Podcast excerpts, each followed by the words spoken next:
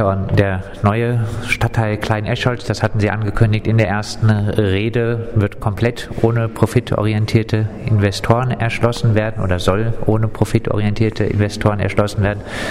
So viel Mut hat die Stadtverwaltung offenbar beim Dietenbach nicht, oder? Na, erstmal ist es schön, dass diese Aussage nach wie vor steht meinerseits. Das ist mir ein Herzensanliegen, ein politisches Anliegen, dass wir diesen neuen Stadtteil Klein-Eschweiz, diese Erweiterung wirklich mit gemeinwohlorientierten Investoren, mit Genossenschaft, mit der Stadtbau, Mietshäuser-Syndikaten etc. angehen. Gleichzeitig ist Klein-Eschholz ja ein Vielfaches kleiner als dieser neue große Stadtteil Dietenbach. Wir reden über 21 Kitas, über einen Schulcampus, über eine neue Straßenbahnlinie und, und, und. Und wir, an der Stelle brauchen wir auch einen, einen engen Schulterschluss mit der freien Bauwirtschaft. Sonst werden wir diese 6.500 Wohnungen gar nicht schultern können, gar nicht bauen können von den Ressourcen her. Es gibt klare Voraussetzungen, 50 Prozent sozial geförderten Wohnungsbau. Wir wollen Standards setzen im inklusiven Bereich, im sozialen Bereich und vor allem auch im ökologischen Bereich. Und dementsprechend werden wir hier viel verhandeln, auch hart verhandeln. Aber klar ist, dass wir einen bunten Mix brauchen für diesen neuen Stadtteil, dass er zu Freiburg passt, für Leute, die dringend Wohnungen brauchen, ja, egal ob sie ein bisschen weniger oder ein bisschen mehr verdienen, vor allem aber für Gering und für Normalverdienende. Der Wunschmix vom Oberbürgermeister sieht ein bisschen konkreter wie aus, abgesehen von 50 Prozent sozialen Wohnungsbau? Ja, 300 Wohnungen für Pflegerinnen und Pfleger von der Uniklinik, 700 Wohnungen für Studierende und Studierende, 1000 Wohnungen von der Freiburger Stadtbau, 1000 Wohnungen von Genossenschaften und darüber hinaus gerne noch weitere kleinere Genossenschaften, soziale Baugruppen, Mietshäuser-Syndikat, eine Gruppe, die ökologische Standards setzt, coole, tolle, spezielle Freiburger Projekte. Ich fände es schön, wenn möglichst viele Projekte so laufen, dass Freiburgerinnen und Freiburger sich zusammenschließen und für sich selbst planen, für sich selbst bauen bauen und dort auch selbst einziehen. Und dann wird dieser äh, neue Stadtteil lebenswert, vielfältig, bunt und vor allen Dingen auch nachhaltig.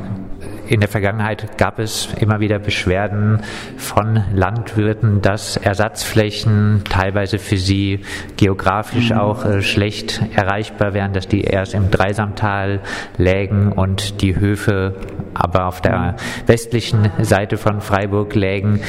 Gibt es da einen neuen Stand, was die Ersatzflächen für Landwirte angeht? Genau wie ich mich am Abend des Bürgerentscheids auch geäußert habe, ich werde diesen Monat gibt es eine erneute Einladung für die Landwirte und ich persönlich werde mich als Oberbürgermeister mit den betroffenen Landwirten zusammensetzen, wir werden uns unterhalten.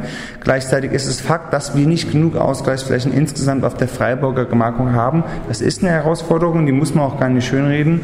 Gleichzeitig sind unsere Mitarbeiter in engsten Kontakt mit den Landwirten, um hier gute Lösungen zu finden und hier wollen wir flexibel, transparent und einfach ehrlich agieren. Das ist unser Anspruch und es ist uns bisher sehr gut gelungen und ich glaube, wir haben auch viele positive Rückmeldungen von der Landwirtschaft bekommen und das freut mich. Daran wollen wir anknüpfen. Herr Haag, heute in der Pressekonferenz wurde die Kooperation mit äh, der Sparkasse hervorgehoben, gelobt. Heißt, es ist für die Zukunft ausgeschlossen, dass die Stadt die Sparkassenflächen nochmal selber kauft, um vielleicht auch den wirtschaftlichen Druck etwas herauszunehmen, was die Planung angeht.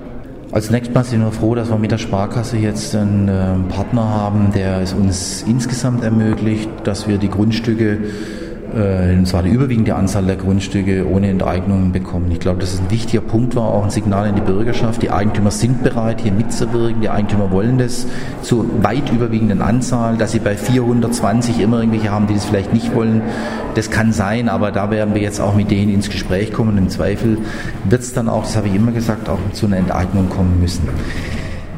Was Sie dann ansprechen, ist die Frage, wie geht es weiter? Und äh, da sind wir zunächst mal mit der Sparkasse im Gespräch, dass wir, äh, genauso wie wir es immer gemacht haben, das gemeinsam mit der Sparkasse auch vermarkten. Und ich glaube auch, dass wir da zum Ergebnis kommen können. Und sollte das nicht der Fall sein, dann gibt es immer noch die zweite Option, dass wir die Sparkassenflächen übernehmen. Und äh, das ist aber ein Thema, ich glaube, da brauchen wir jetzt heute nicht rumspekulieren, sondern sollen wir einfach mal die nächsten Jahre abwarten. Ich glaube, es geht mit der Sparkasse und wenn es äh, nicht mit der Sparkasse geht, müssen wir gucken, wie es vielleicht ohne Sparkasse geht. Aber die Frage würde ich mir wirklich erst stellen, wenn ich sicher bin, dass es nicht mit der Sparkasse geht. Und heute würde ich sagen, es geht mit der Sparkasse. Herr Hack, Sie haben selber betont, äh, es ist auch Ihre Aufgabe und Ihre Verantwortung, dafür zu sorgen, dass das wirklich ein Stadtteil wird, wo bezahlbarer Wohnraum entsteht, wo auch die vom Gemeinderat beschlossene 50 Prozentquote für den sozialen Mietwohnungsbau erreicht wird. 50 Prozent sozialer Mietwohnungsbau, das sagt ja noch nicht so viel über den Rest aus. Welchen Wohnungsmix grob skizziert würde sich der Baubürgermeister denn im neuen Stadtteil Dietenbach wünschen? Also ich habe ja heute gesagt, ähm, dass wir jetzt in das Verfahren einsteigen, wo wir uns genau über diese Frage unterhalten.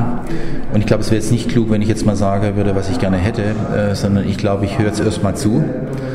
Ich glaube, es ist auch richtig, da erstmal zuzuhören, ähm, den Bürgern zuzuhören, den Experten zuzuhören. Wir wollen ja dann dazu noch eine, eine Bürgergruppe gründen aus Zufallsbürgern, die den Prozess länger begleitet. Und ich glaube, wir sind als Verwaltung da jetzt erstmal gut beraten, zuzuhören, ähm, zu überlegen, was sind denn die Wünsche, die tatsächlich auch, auch da sind, mit vielen Leuten zu reden und dann tatsächlich da die Schlüsse rauszuziehen.